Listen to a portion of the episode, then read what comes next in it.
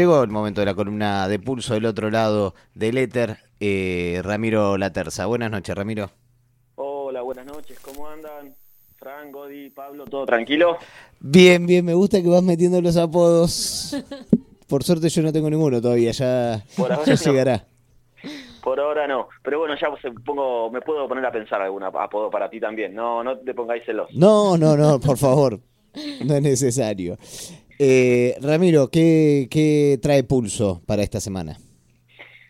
Bueno, eh, Pulso trajo un montón de, de- notas y de historias en toda la semana en el portal que pueden ver. Eh, podemos empezar al, al revés, ¿no? Al verres, este, si, si,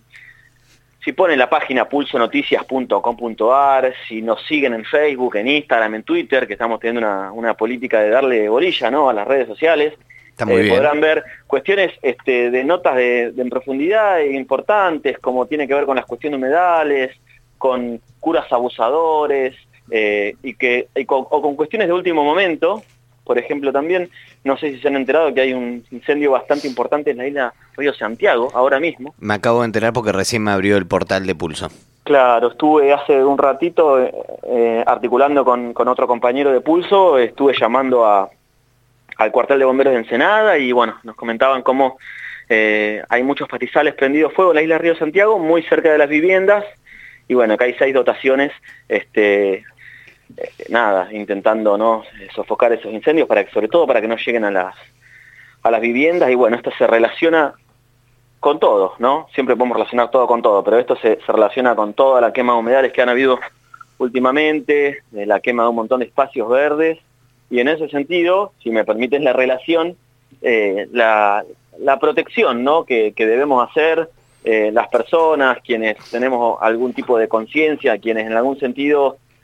eh, resistimos el capitalismo, la defensa de, espacios verdes y no solamente de espacios verdes y, pulmones en la ciudad, sino también de proyectos colectivos, ¿no? En el lugar de eh, emprendimientos privados. Así que en esa relación entre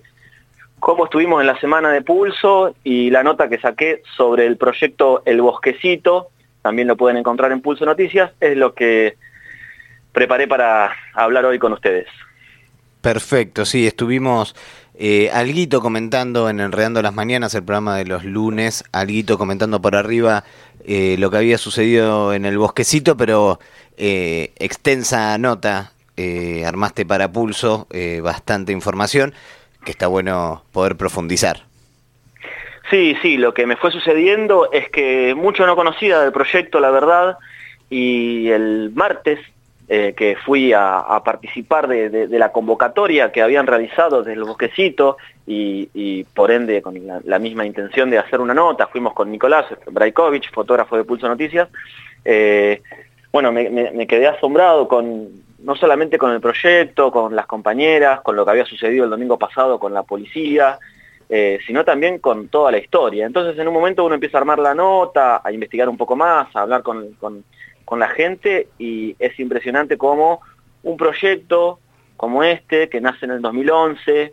eh, en realidad este, refleja un montón de cuestiones históricas, políticas y culturales de la ciudad, ¿no? Porque bueno, como se ve en la nota, no solamente podemos hablar de, de ambientalismo, eh, de, de la producción agroecológica, sino también podemos hablar de la cultura, de, de, cómo, digamos, se, se puede articular con un barrio, con un barrio con las características del barrio José Hernández, también con un montón de historia en sí misma, pero también con, con una barriada popular, ¿no? Eh, y también relacionándolo con la memoria y lo que sucedió en todo el país,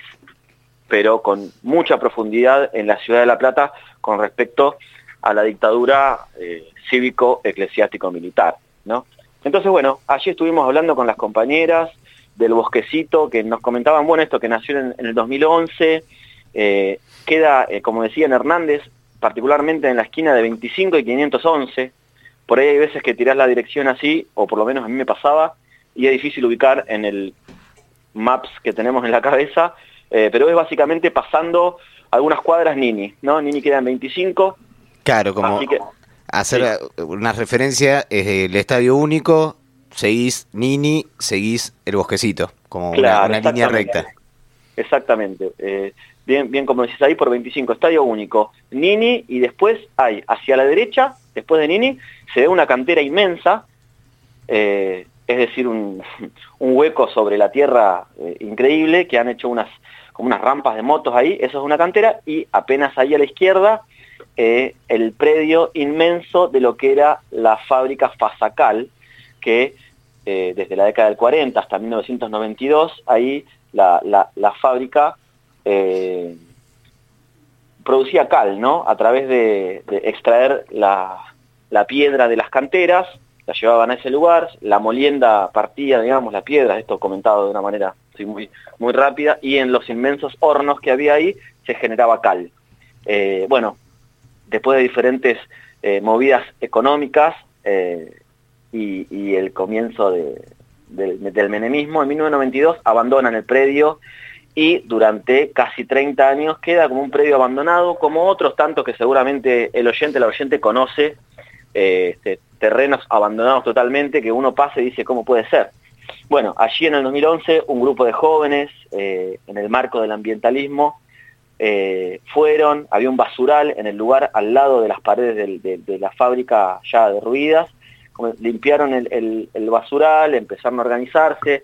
este, hicieron huertas, plantaron, hicieron en un sector de, huerta para que las plantas tengan todo su ciclo, antes, después de, digamos, en, vez, en lugar de cosecharlas, que sigan su ciclo y que generen semillas, y generaron un, eh,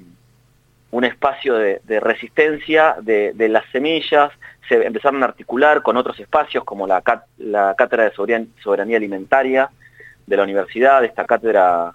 eh, bueno, muy, reconocida, que va haciendo sus, sus, clases en diversas facultades, eh, la huerta del Parque Saavedra, también conocida porque durante los últimos años eran eh, esas personas quienes un poco daban semillas a, la gente en general, por lo menos conozco muchos casos, el movimiento agroecológico de La Plata, también formaron parte de, de, la red multicultural, también haciéndose, o sea, sintiéndose también como un espacio cultural además de un vivero experimental. Así que esa es un poco la, historia del bosquecito que comenzó a tener sus problemas con una persona que dice ser dueño del lugar, el señor Germán Larrán,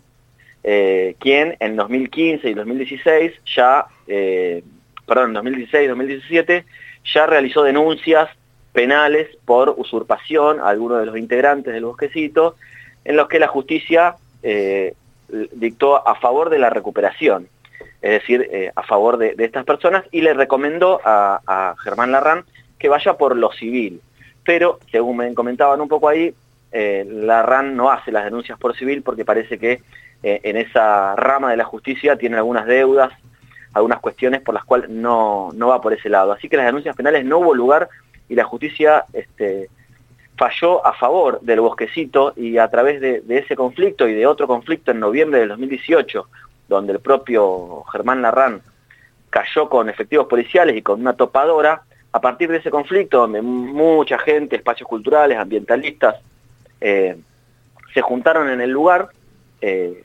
solidarizándose con el bosquecito, bueno, no, no hubo, no pudo avanzar, eh, este supuesto propietario del lugar y a partir de ahí se pudo lograr una asociación civil por parte del bosquecito, una suerte de ONG. Eh, eso es un poco de la primera parte de la historia. Me gustaría hacer una pausa ahí y presentarles a Azul, que es parte del bosquecito eh, actualmente y que en un pequeño audio también nos este, resumía qué tiene que ver, qué es la resistencia, por qué proteger los espacios verdes en, los barrios de la ciudad. Escuchamos entonces a Azul. buenas tardes, aquí Azul del Bosquecito. Eh, un poco la idea de este audio es eh, visibilizar las luchas eh, de resistencia de espacios verdes en los barrios, de ser guardianas de las semillas, de ser guardianas de las, de las plantas, de tratar de promover la idea de, de cultivar en nuestras casas y y bueno, y sobre todo nosotras resistir en un espacio recuperado que hace unos años atrás era un basural y,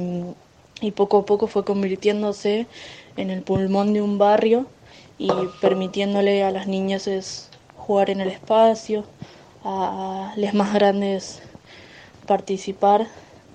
y buscar plantines para sus casas. Bueno, eso es un poco el bosquecito.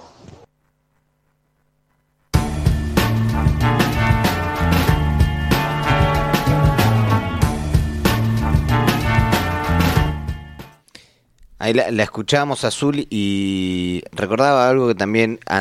suelen decir las compañeras del bosquecito, que en verdad quien primero hizo el proceso de recuperación fue la naturaleza, ¿no? Como que fue copando el predio que abandonó Fasacal, eh, más allá de después la basura aparece, pero como que se generó eh, naturalmente ese bosque que hoy, que hoy las compañeras eh, cuidan. Sí, sí, es verdad. Este, lo comentan con, mucho respeto esa situación de que ellas están ahí para proteger lo que se generó, eh, lo que se generó, digamos, autónomamente, esa naturaleza que fue creciendo alrededor de los restos de la fábrica y que, entre otras cosas, por ejemplo, la naturaleza tapó, por ejemplo, las vías del tren, un viejo tren que iba a Bransen,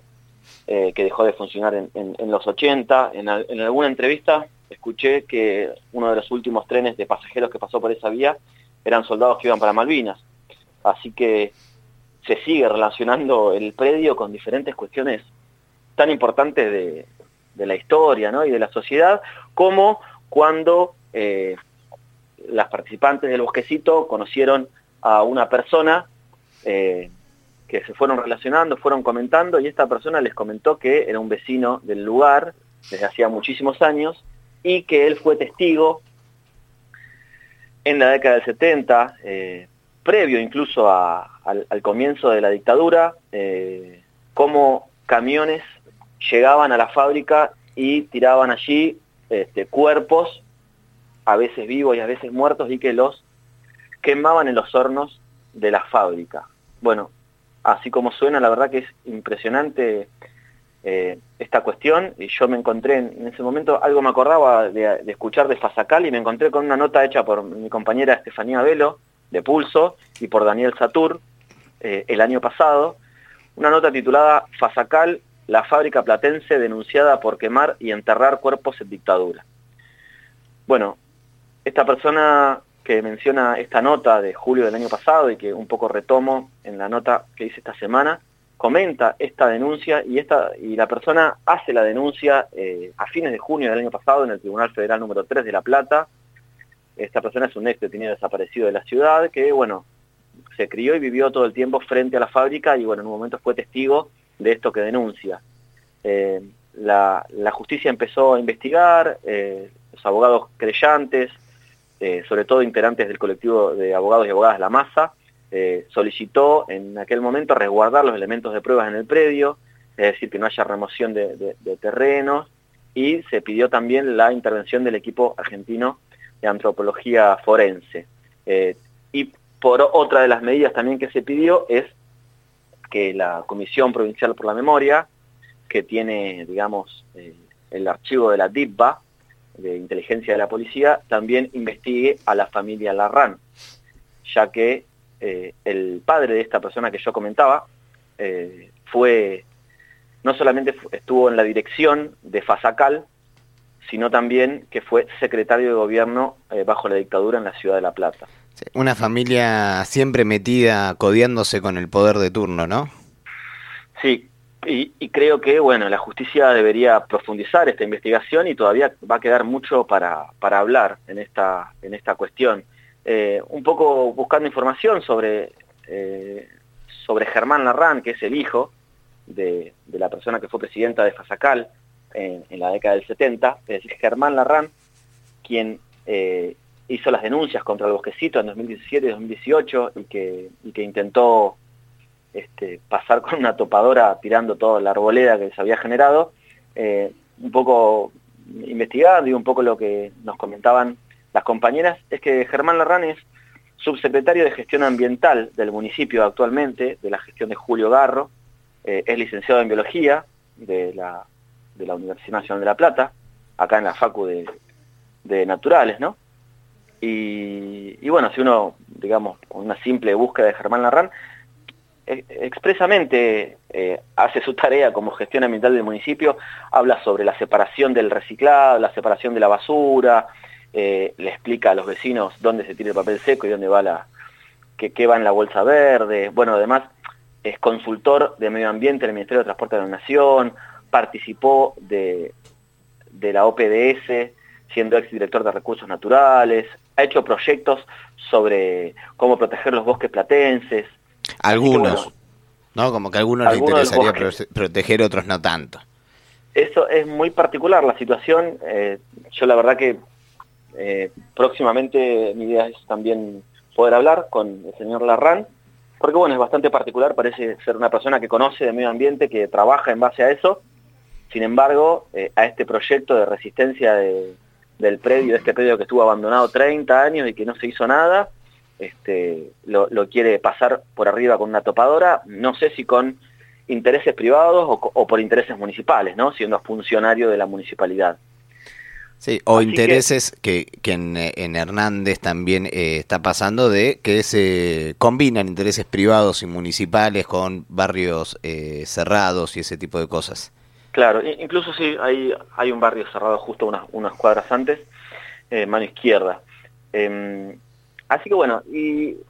si quieren pasamos a la segunda partecita, que es una convocatoria por parte de, de Azul y de las compañeras del Bosquecito para que conozcan el proyecto, antes de pasar a hablar a lo que, lo que pasó el domingo pasado, con la atención que hubo con la policía y con la RAN, que generó esta asamblea que se hizo en la semana, si les parece, escuchamos la última parte de lo que nos comentaba Azul, que es una suerte de convocatoria. Dale. Y bueno, y pedimos ahí la, el apoyo y la difusión de, de este proyecto y de, y de, bueno, y de que se acerquen quienes quieran a visitar y, y también está la página del Bosquecito Vivero Experimental donde pueden chusmear lo que venimos haciendo ya hace unos años. Eh,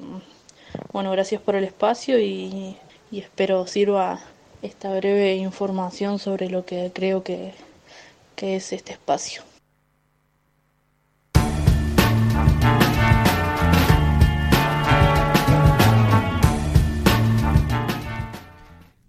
Ahí queda hecha la invitación eh, al bosquecito a, sumarse también a, esta protección de ese pulmón verde eh, por parte de Azul. Claro, este, la convocatoria, el pedido de, acercamiento y de ayuda para resistir en el lugar tiene que ver con la, situación ¿no? de, del, del colectivo, del bosquecito, de integrantes, las personas, los cuerpos que participan del espacio, porque bueno, durante los últimos años así como cualquier espacio colectivo, eh, cultural independiente y en resistencia, durante los últimos años han, han sido complicados, ¿no? Han sido cuesta arriba para este tipo de organizaciones. el, macrismo, digamos, eh, todos los, problemas económicos, sociales, eh, las clausuras, las persecuciones. y por otro lado también, me comentaban las, compañeras, y está expresado en la nota de ese modo, también hubo un proceso de, de, despatriarcalización, como se le dice en algunas organizaciones, de problematizar la violencia machista en los espacios colectivos. Eh, entonces eso hizo también un poco que el proyecto este, le cueste un poquito más continuar, ¿no? Le cueste un, poco más este, avanzar en, por ejemplo, el trabajo que genera ¿no? tener este, una huerta y todo el ciclo de, la naturaleza. Pero bueno, obviamente que se cuenta las compañeras de manera muy orgullosa este, de que este núcleo de compañeras eh, intenta seguir cuidándose y, protegiéndose tanto a, las mujeres, a, las, a las niñeces y las disidencias, para que el espacio sea habitado de una manera sana, ¿no? Entonces, bueno, en ese contexto y ya con la pandemia sucedida, estaba de a poco el colectivo cultural y ambiental del Ojecito, este, volviendo a activar con fuerza en el lugar, y fue este el domingo pasado, el domingo 6 de septiembre, cuando estaban este, volviendo a tener que limpiar un, nuevo basural que se va generando, eh, ahí fue que alrededor de las 5 de la tarde tuvieron ya visitas policiales, no solamente una vez, sino tres veces durante la misma tarde, primero dos patrulleros, después un patrullero y una moto, le pedían los papeles, el, bosquecito, las integrantes del bosquecito le daban estos papeles de asociación civil que están, ¿no? Este, ayudados por, por los abogados de la ciega, de perdón, de la masa. Eh, y bueno, en la, en la última de las visitas de, la policía, ya a la noche, en, el lugar, en 25 también pasaba Germán Larrán, que también tuvo ahí su actitud violenta, comentaban las compañeras, eh, y, la, y se fue finalmente escoltado a, hacia eh, la subcomisaría de, de, José Hernández, que queda justo ahí atrás del bosquecito, en 511, 29 y 30. Finalmente llegaron otros patrulleros más por tercera vez, y les pidieron identificaciones personales, bueno, toda una situación de tensión clásica con la policía que, digamos, es un amedrentamiento, no, amedrentamiento, ¿está bien? Ahí va. Este, amedrentamiento me parece. Amedrentamiento, muy bien, gracias. Eh, o hostigamiento eh, hacia este proyecto que, bueno, en fin de cuentas se trata de conocer y sobre todo de proteger esta, esta situación de, bueno, un pulmón verde en el medio de un barrio, en el medio de la ciudad, que, bueno, es importante, es importante proteger, difundir, sobre todo, para que, bueno, no suceda de que ya sea la policía, el municipio, la RAN, eh, avancen ante este proyecto que es colectivo, ¿no? que es hacia todo el barrio. Sí, hacemos, eh, reiteramos la invitación de, Azul a acercarse ahí, como decíamos antes, a 25 y 511, al bosquecito, meterse en ese pequeño bosque, en ese pulmón verde que, que está ahí pegado a la, a la avenida y, conocer a las compañeras, eh, conocer el vivero, ¿no? toda la experiencia de trabajo colectivo que están haciendo. Así es, y bueno, les invito nuevamente a, a ver la nota, a leer la nota titulada El Bosquecito, Guardianas de la Tierra en el barrio Hernández. Y bueno, además de la historia que, relatamos en Pulso, también hay unas excelentes fotos por parte de, Nicolás Braikovich, nuestro fotógrafo. Así que les invito a eso, bueno, y acercarse a Pulso, apoyar, se pueden hacer suscriptores o hacer un aporte único, o difundir también, con, compartir en las redes, o o, el boca en boca, todo eso sirve para que bueno, nos mantengamos en pie los medios de comunicación cooperativos. Sí, sobre todo el rol, digo, por un lado de la comunicación de Pulso, la comunicación eh, cooperativa y todos los trabajadores. Además, eh, Pulso brinda un espacio para otros proyectos autogestivos, eh, que es la pulpería, digo, no solo una forma de, sostener la vida de sus trabajadores, sino también a apostar a, a una salida colectiva, autogestiva y desde abajo. Eso es eh, súper valioso, así que eh, no solo invitamos, sino que y recomendamos, obligamos un poco a nuestra audiencia a suscribirse y apoyar a Pulso Noticias. Bueno, compañeros, que tengan un buen fin de semana.